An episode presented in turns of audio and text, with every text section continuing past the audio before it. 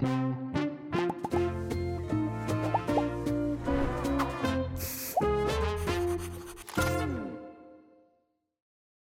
好，我是范志飞，欢迎收看《匪夷所思阿姨想知道》单元。好，那阿姨今天想知道什么呢？阿姨今天就 常常觉得。常常觉得脑雾，那我也不知道说这个脑雾是不是跟我的这个年纪有关系哦。因为其实，我还没有确诊啦，所以可是我们今天很想要知道，就是大家常常有的疑问，就是这个长新冠啊。我想最近大家在媒体上一定常常听到这个名词。那这个长新冠到底是什么呢？那我是不是有长新冠呢？因为听那个媒体的报道，我们自己特 y 看世界也写过一条，其实比例好像还蛮高的。所以今天我们特地就邀请到在英国的注册医师，也是我们这个型男疫苗专家。叶婷宇叶医师啊，来跟我们解解答一下，来跟先大家先打个招呼。大家好，嘿，叶医师其实是我们 Today 看世界常常帮我们看那个医疗相关的稿子，真的今天看到本人果然是型男。我们今天呢就是来谈谈这个长新冠。不过叶医师，呃，你跟我们讲一下哈，你在英国好像是在 NHS，就是这个健保署。有点像他们的鉴宝署的的工作过嘛？是好，然后你就回来台湾之后，你跟我们讲一下你在台湾做什么，好不好？哦，目前在企业界做疫苗的研发工作。OK，所以你真的是疫苗专家这样子？呃，产业产业的部分。OK，好。那第一个问题啊，这个是我们的团队的成员提出来的，我要强调，不是我的问题啊，是我们团队的成员提出来的问题，就是说。他们想要知道长得好看的人真的比较不容易确诊吗？这个是一个很有趣的问题。很有趣的问题，哇，好好好，我觉得是个没确诊的问题。不过你觉得很有趣，可以可以来来讲来听听，是不是真的？对于还没有确诊的人，应该会极力的承认这个。我是我还没有确诊，我还没有 确诊哦。可是我都觉得这个听起来很火然呢。所以你觉得这个有一点点基础吗？呃，它的基础在于它是拼凑两篇不同的研究。把它拼在一起的，所以严格来说，有研究基础啊。严格来说，应该不算是真的有研究基础。他只是说，这个长得好看的人，他的免疫反应可能看起来稍微的比长得稍微不好看的人这个来的强一点点。但是他的这个评估的标准其实不是很一致，所以这个所谓，所以以医学专家的角度来看，呃，这个证据等级是低的。哦，很低。OK，好，所以有专家讲了啊。长得好看的人不一定会确诊，这件事情不是真的啊，呃，或者是说，啊，好了，讲严谨一点好了，医学证据并不很高。可信度没有很高，好吗？这样这样讲可以接受吗？保持开心的心情，觉得自己很 sexy 是一种好的养生之道。好，来说得好，说得好，讲到我们的 key word，OK，好，来叶医生，我们先讲讲像这个 long covid 哈，我我想要知道，就是说最近根据世界卫生组织的数字，表示大概有五分之一的人在感染之后会得到 long covid，那。那最近 UCLA 这个是在加州一个呃，就算加州台大好了哈。那针对三百名患者的研究，就更出现了百分之三十的这个数字，这些数字都很高啊。那如果以台湾感染高峰每天我们现在是八万人来说。就会有两万四千人可能出现相对的症状，这个比例真的有这么高吗？所谓这个长新冠的定义，其实目前还没有一个非常一致的标准，所以英国的定义还有美国的定义跟所谓的 WHO 的定义都有些稍微的不大一样。那像 WHO 的定义是说，它的症状持续超过三个月。那但是三个月中间这个症状占这三个月有超过两个月以上的时间，而且找不出其他的可以解释的原因。那英国又把它切成这个持续，我们 WHO 是三个月，WHO 是超过持续超过三个月。OK，那这个症状要在三个月内持续有两个月的发生。OK，而且找不出半个找找不出其他合理的医学原因来解释这个症状为什么会这样子的发生。英国的定义的话，就是分成两个部分，一个是 long-lasting symptoms，就是症状持续较久。所以前面四个礼拜的症状，这个东西不算是 long covid，因为任何的感染大部分都需要比较长的话，重感冒大概也差不多需要一个月才会好。对，所以是一到两个月的时候呢，他认为是这个 long lasting symptoms，那是长新冠的一部分。那超过三个月又是另外一部分，所以我们叫做 post covid syndrome。OK，好，所以英国的定义又不大一样，英国的定义是说一定要一个月以后还有这个症状的才算。是对不对？没错吧？持续超过一个月，对，持续超过一个月才算。好，来来再继续。那如果是 post COVID syndrome 的话，是持续超过三个月。OK，对。那所以这个东西就是各个国家目前没有一个共识。那 long COVID 或是所谓的 post COVID syndrome，这东西严格来说很像是一个垃圾桶的名词，就是无法解释，我就先把它丢进去。那另外是在采样的时候，每个研究用的方法也不一样。定义不一样以外，它的研究方法也不一样。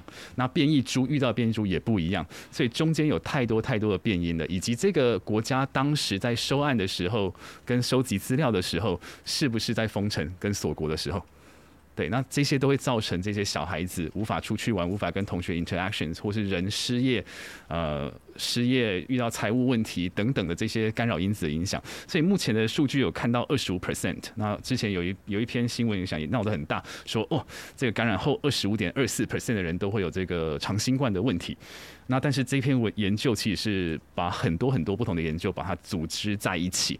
然后统一分析，所以中间有太多的不可控的因子存在。那也有更严重的研究说，这个超过三成。那英国的 ONS 的话，大概是十二 percent。那有呃。主呃被动收收集的这个方式，然后搜到了两百万人。那在英国这边的资料看到的是有两百万的这个私宅的居居民，三点一 percent 的人口曾经通报过长新冠的这个症状。那七十二 percent 就是三点一中间的七十二 percent，它的这个症状持续超过了十二周，就是所谓的三个月 WHO 的一个定义。那四十二 percent 甚至超过了一年。主要症状的话，大概以这个疲劳为主，占了百分之五十五 percent，喘有三十二 percent，咳嗽有二十三 percent。那肌肉酸痛也有二三 percent，而且其中百分之七十一的患者认为他有这些症状影响到我的日常生活。嗯，那但是其实我先打断一下，所以刚刚讲起来就是说，第一个就是第一个定义我们不是很清楚嘛，哈，就是大家各国的标准还不大一样。那第二个就是说，所以报出来的数据其实 range 也很大，就是这个范围很大。我现在刚刚在听的时候，最低到百分之十二的也有，那也有人说是三成以上。所以说，其实这个就是这个数据的这个比例，其实现在大家也还没有一个共识，来好。那我觉得我再 break down 一下，就是说在症状上面，是不是大家其实对于长新冠真正会引 trigger 的这个这个症状，其实也没有共识。就你可不可以讲一讲，就是大家稍微大家觉得哎。都有发生的，就是比较焦急的地方有哪些症状？呃，是，所以这个症状的东西很有趣，它是跟一些变异株有相关。比如说，在 Delta 以前的变异株，这个嗅味觉异常的比例，在在所谓的 Long COVID 就相对比较明显。但到了 Omicron 年代的时候，这个比例就被 Omicron 给大大量的稀释掉了。那但是其中几个、三个、两个、两个到三个比较重要的一个症状，大部分是集中在疲劳、喘。咳嗽、肌肉酸痛等，那这几个症状是比较蛮一致的，就是在不管的任何的研究中间，都相对比较容易看到一些呃后续的一些呼吸道症状，然后以及神经学的一些症状这样子。所以说，我怀疑我疲劳这件事情是，就是真的是有可能是 long covid 啦。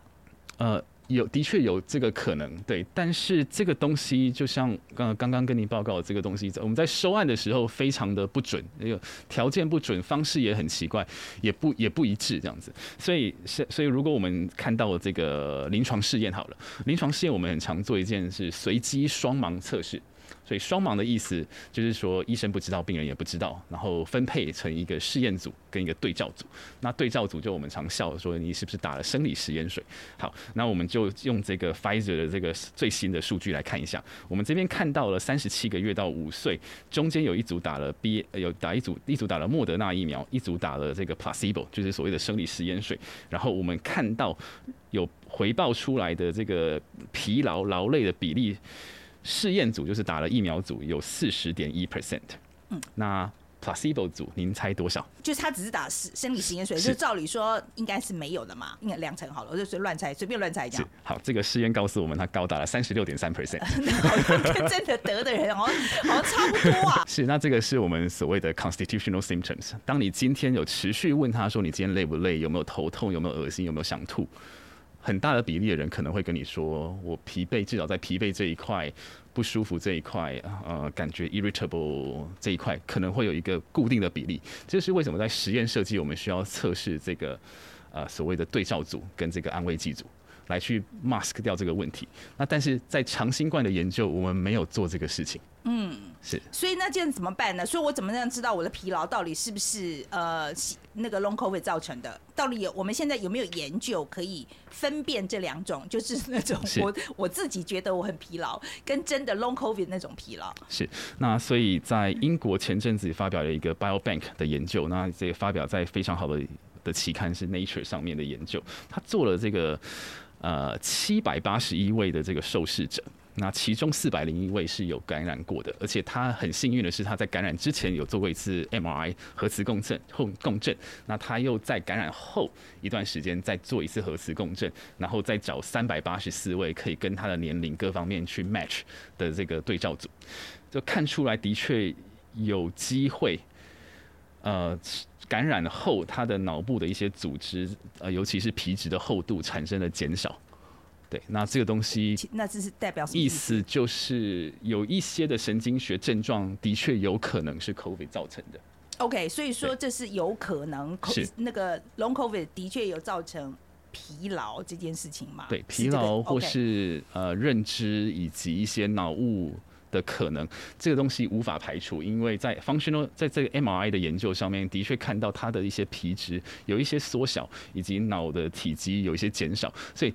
的确不能够排除说有一部分的脑雾可能是真的，那但是我们现在的首要的目的是如何去排除掉那些 constitutional symptoms 跟其他的变因造成的这些疲劳，是由那个 long covid 造成的脑雾，对，就是我有没有办法分辨呢？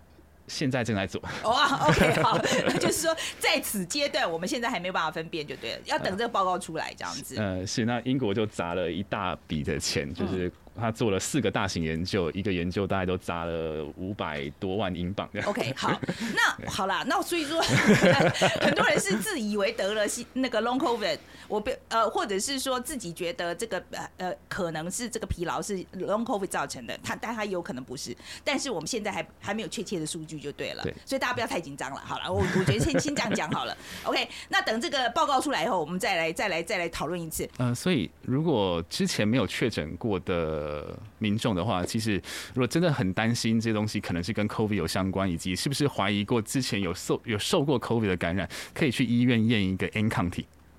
好，那是什么东西？抗体有分两种，一种是 S 抗体，一种是 N 抗体。嗯，那打过疫苗的人，然后以及这个感染过的人都会有 S 抗体，所以它不是很准，因为你疫苗。我们去验应该都有 S 抗体，那但是 N 抗体的话是集中在感染的人身上才可以验得出来的，所以可以先去确定说我到底有没有受过 COVID 的感染，那我是不是取得了这个所谓的短暂的无敌星星？那这也是一件好事一桩，对，啊，那呃，所以先确认有没有感染，那再的话是假设是有或是没有的话，如果这个症状持续恶化的话，我讲这个就需要到整合，就到相对应的医医疗门诊去做相对应的专业咨询。我觉得台。湾的长新冠比例好像就没有这么高哎，你看那个他们那个我们刚刚讲的这个数字啊，有的什么什么三成以上啊，这听起来很高。你觉得跟我们是不是缺乏回报机制，还是说我们因为这个疫苗覆盖率很高啊，或者是说哦，这是因为这个 omicron 本身这个症状就比较轻微？呃，可能都有一些关系。对，那目前我想有各个。比较小型的跟大型的医学中心正在进行相关的研究，那他们也设置了这个长新冠的这个门诊，特别门诊，用整合医学的方式去看，说这个东西呃该怎么去处理，以及怎么帮助这样子的病人。那另外的话，呃，长新冠的发生率跟两个东西有蛮密切的关系。第一个是疾病的严重度，所以在英国的一些研究看到，相对比较不严重的变异株，像是 Omicron，那在打完两剂疫苗发生长新冠的比例就是 Delta 的一半。对，那这针对打完两剂疫苗的人，一边得了 Delta，一边得了 Omicron，发生得了 Omicron 发生 Long COVID 的比例是这个 Delta 的一半，所以它跟过去的观察有蛮一致的结果，就是长新冠大部分发生在疾病严重度高的族群，也就是今天我得了 COVID，我非常严重，我去住院了，那我 recover 之后得到了 Long COVID 的机会。远远高于这个轻症感染的。那另外，我们常开玩笑就说，最好预防长新冠的方式就是无症状感染。得了 COVID 之后，重症的患者得到 Long COVID 的可能性是比较高的。你必须要先得到重症，right？你先必必须有这个重重症的情况。疾病严重度越高的，你得到 Long COVID 的可能性越高。越高。好，OK，好，那个所以没有重症的大家先不要紧张。那刚刚那个叶医师提到说，你说最好的方式是怎么样？无症状感染，无症状感染，好嘞。为什么是为什么为什么无症状感染是最好的？啊，避免感染跟无症状感染。那如果没有办法避免的话，那希望是无症状或者轻症感染。因为轻症的话，产生 long covid 的机会就降低了。那无症状的话，更相对更没有这个问题，因为你甚至不知道你得过 covid，那你当然就不会认为你有什么的一个长新冠的一个症症状。我先把这个大家的很共同的问题，就是说，是如果真的得到这个 long covid 的话，我们在现在在台湾有没有什么管道协助？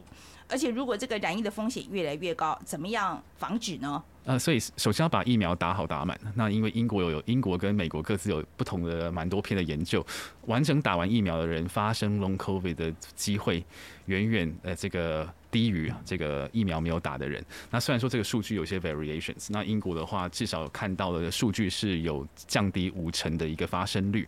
那呃以疾病多欸以疾病严重度的话，其实也不意外，因为打了疫苗之后，你就会朝着比较轻症甚至无症状的方向走。那当然是有助于这个疾病严重度的降低，以及后续的这个后遗症的发生。那其实不只是 COVID，任何的这个感染只要够严重，都会有这个 post infection 的一个 syndrome。比如说流感够严重，呃也都会有后遗症你啊。都会有后遗症。嗯，对对对，好，那所以跟大家讲一下要怎么样预防呢？嗯，是。那现在的话，除了勤洗手、戴口罩、保持社交距离之外，其实还有一件事情很重要，就是要让通风有顺畅的换气的换气式的通风。那可不可呃，像我们现在这样开冷气算不算？呃，是要看有没有换气的功能。那如果没有换气的功能，建议在对流的窗来去让至少开一个拳头，让空气可以对流。那如果真的办不到的话，至少要再放一个高强度的这个空气清净机来降低这个病毒量。那因为在室内的环境，即使戴了口罩，但是因为 Omicron 的感染率太高了，而且它的这个病毒的量也很高，所以它很容易透过这个缝以及产生一个气溶胶的传播。只要时间一久，这个空间的病毒量就会很高。嗯基本上你就是在说，其实在室内戴着口罩对于防 Omicron 没有什么太大用处。嗯，所以很多的国家是在室外的口罩令是第一个被解除掉了，因为室外空气通风良好的情况之下，只要维持相对 OK 的距离，其实这个发生感染的机会是很低很低的。OK，好，那反正在室内呢，给大家建议就是说，尽量保持通风，然后能够开窗户就该开一点窗户，没有办法开窗户就装一个那个空气滤净器啊，这应该会很有很大的帮助。讲到这个无敌星星哈，这个 Omicron 它传染力很强嘛，但是症状很弱啊，所以我们刚刚就有讲说，那我是不是赶快去染疫？我就是吃了无敌星星，这个观念到底对不对？呃，首先我们先要知道“无敌星星”这个词的定义是什么。所以呃，Omicron 以前的变异株其实相对都不会差太多。所以疫我们的疫苗是原始武汉株做出来的，那它对于这个 Alpha 到甚至到 Delta 都有不错的保护力。但是到了 Omicron 的时候，突然间掉下去，是因为 Omicron 的变异的情况太严重了，跟原来的这几个变异株都有相当程度的差异的。嗯，就长得很不一样了。嗯、是，所以我们这个时候要先把无敌星的定义讲清楚，就是无敌星星的定义是两剂或三剂的疫苗，再加上 Omicron 康复。好，OK，我懂你意思。你意思说前面已经打了三剂了，是针对呃这个前面的这个病毒株，是但是 Omicron 的这个，你如果真的得了 Omicron，的确是有一点像得了打了第四剂，是，而且是现在还没有出来的次世代疫苗。就是现在市面上有的 Omicron 疫苗还要好，所以的确是无敌星星这样子。短暂的时间的确不太容易再中其他的这个 Omicron 的变异株的感染，对。那但是当然我们坊间呃或是有一些新闻出来说无敌星星失效，那说二次感染很严重，所以无敌星星失效。那很大一部分的文献是说你感染了 Alpha、Beta、Delta。然后再中 Omicron 这种的二次感染，那这就不符合所谓的无敌星星的定义。啊，I see I see，好，那所以大家了解了啊，所以不要老是觉得说我已经吃了一颗无敌星星，这样也就一定没事这样子。呃，还有就是说，呃呃，现在是不是表示说我们要每几个月就要打一次疫苗啊？那我现在已经打第三剂了，你觉得有必要再去打第四剂吗呃，我想这个范范姐您这么年轻，所以应该是没办法打第四季。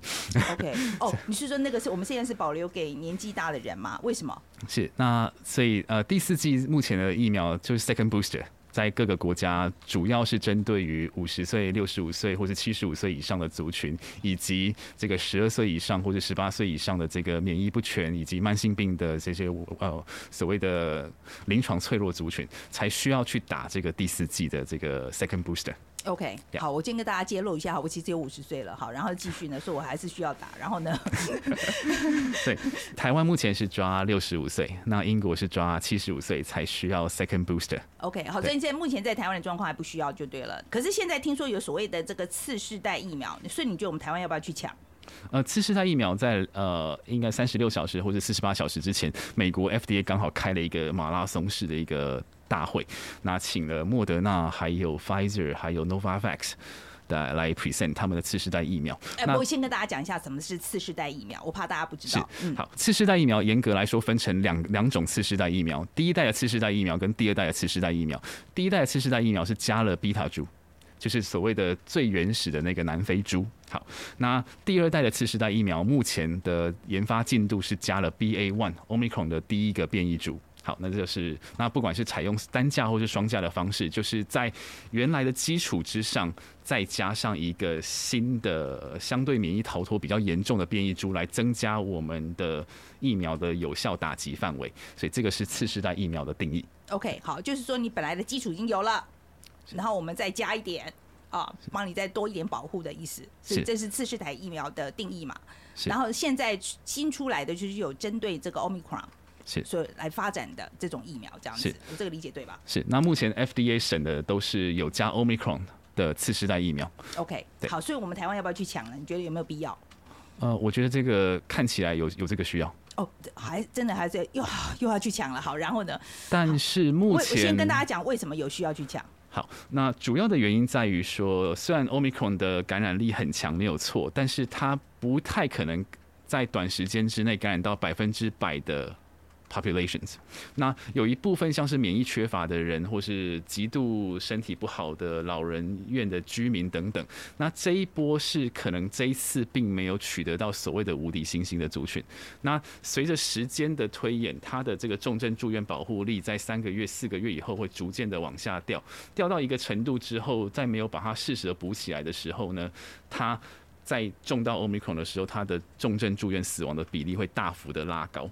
那现在我们看到的问题就是，用原始武汉株不断的在追加、追加、追加的时候。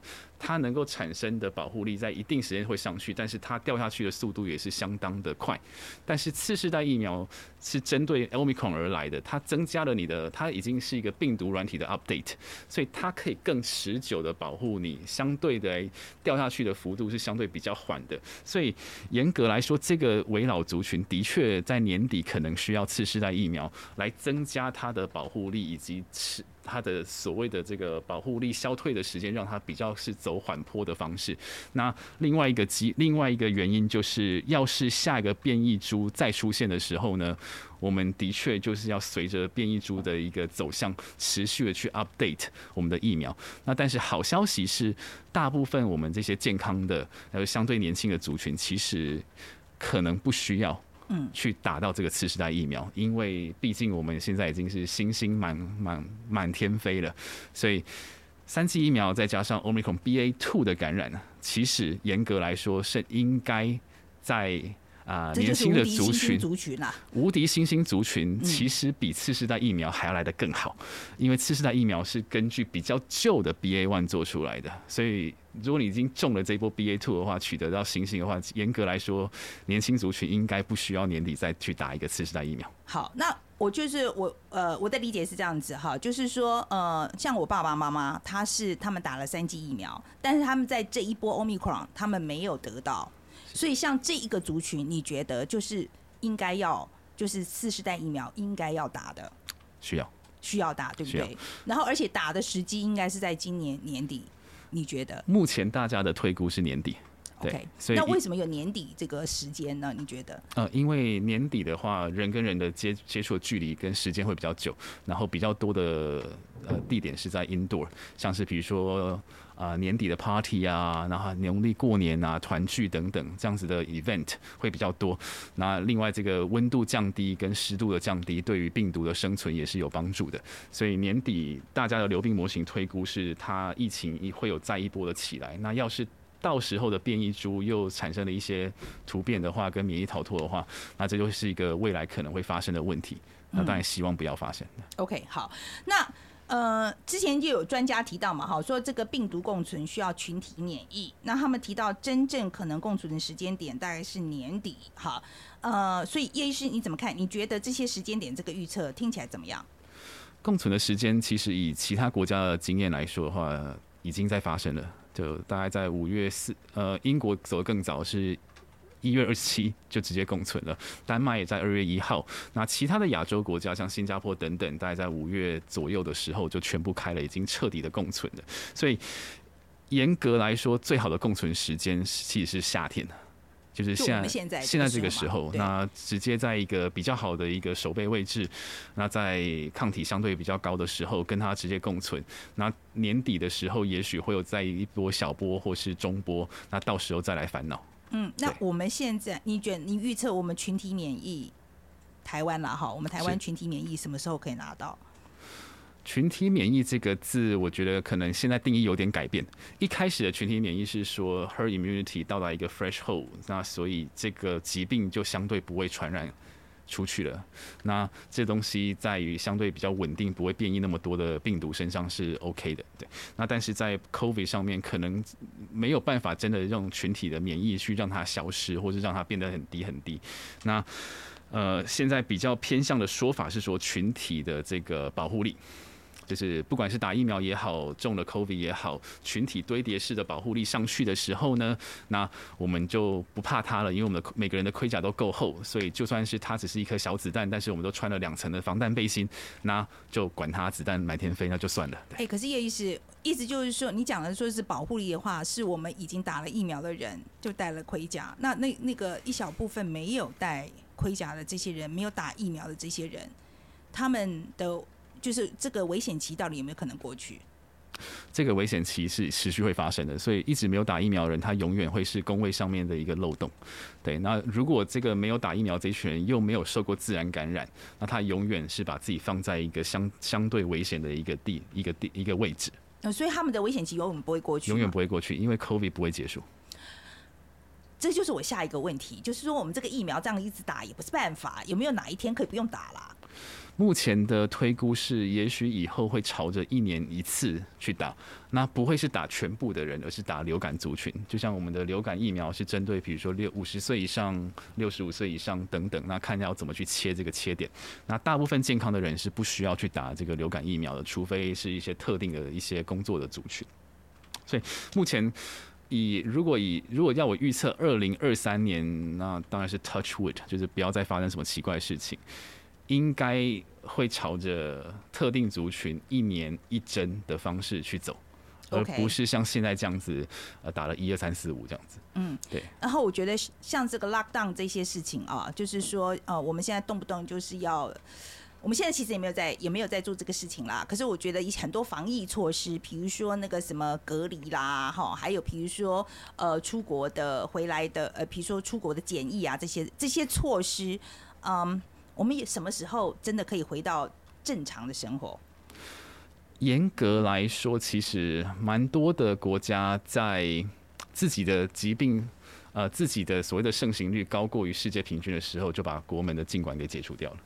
对，那这个是一个相对，我觉得相对合理的一个情况，因为当我本地的这个疫情已经严重于外面的情况之下，我这边的尽管其实相对没有太大意义，很像一个冷气门，我里面的温度已经高过外面的，那我还坚持这个闸门的意义到底是什么？可是我们一直都是，我们一直都比外面低啊，那怎么办呢？嗯，对，但是在五月的时候，我们已经远远超过了世界的平均，然后哦，OK，是，所以我们目前的这个 COVID Omicron 的严重度已经远远超过了邻近的周边国家。我我我们真的是这样子啊，因为我很其实很早就放弃看数据了，因为我就觉得好像就是迟早大家就是都会得这样，所以其实我已经很久没看，所以我们其实已经比周边国家严重很多了。是哦，所以说你觉得像其实我们应该可以准备打开来了嘛？因为反正我们都比外面 严重啊。对，所以如果我个人的意见是，当我们的疾病严重度远远超过周边国家跟几个主要的大国家的时候，其实我们。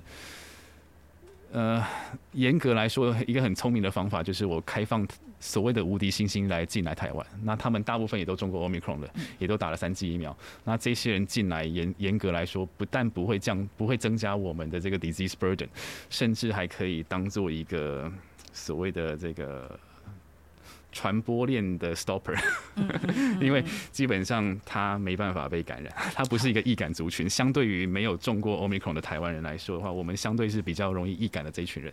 那他们是所谓的沙子，不会让这个柴烧的这么的疯狂的。所以其实这个东西其实是我们尽管这东西是需要用每个时间用的方式要不一样，对，那以过去这几个礼拜，我们已经远远超过国外的严重度来说的话，其实尽管相对的意义并不大，那你当然说你为了要避免 BA 四、BA 五进来台湾，然后你要多一点时间看多一点数据，当然这是也合理了，但但是看起来好像 BA 四五也还好了。OK，好，那叶医师，你觉得我们 so far 来讲，我们台湾，我我常常在讲哦，我我不要讲说是我们那个机关署或是我们陈世忠部长做的好不好，我常常在讲说防疫这么全全民的事了哈。那你觉得到目前为止，台湾的在防疫上面我们做的怎么样？到今天了，就是目前这个状况，你觉得我们做的 OK 吗？我我认为我们呃，我们的边境防守做的非常的好。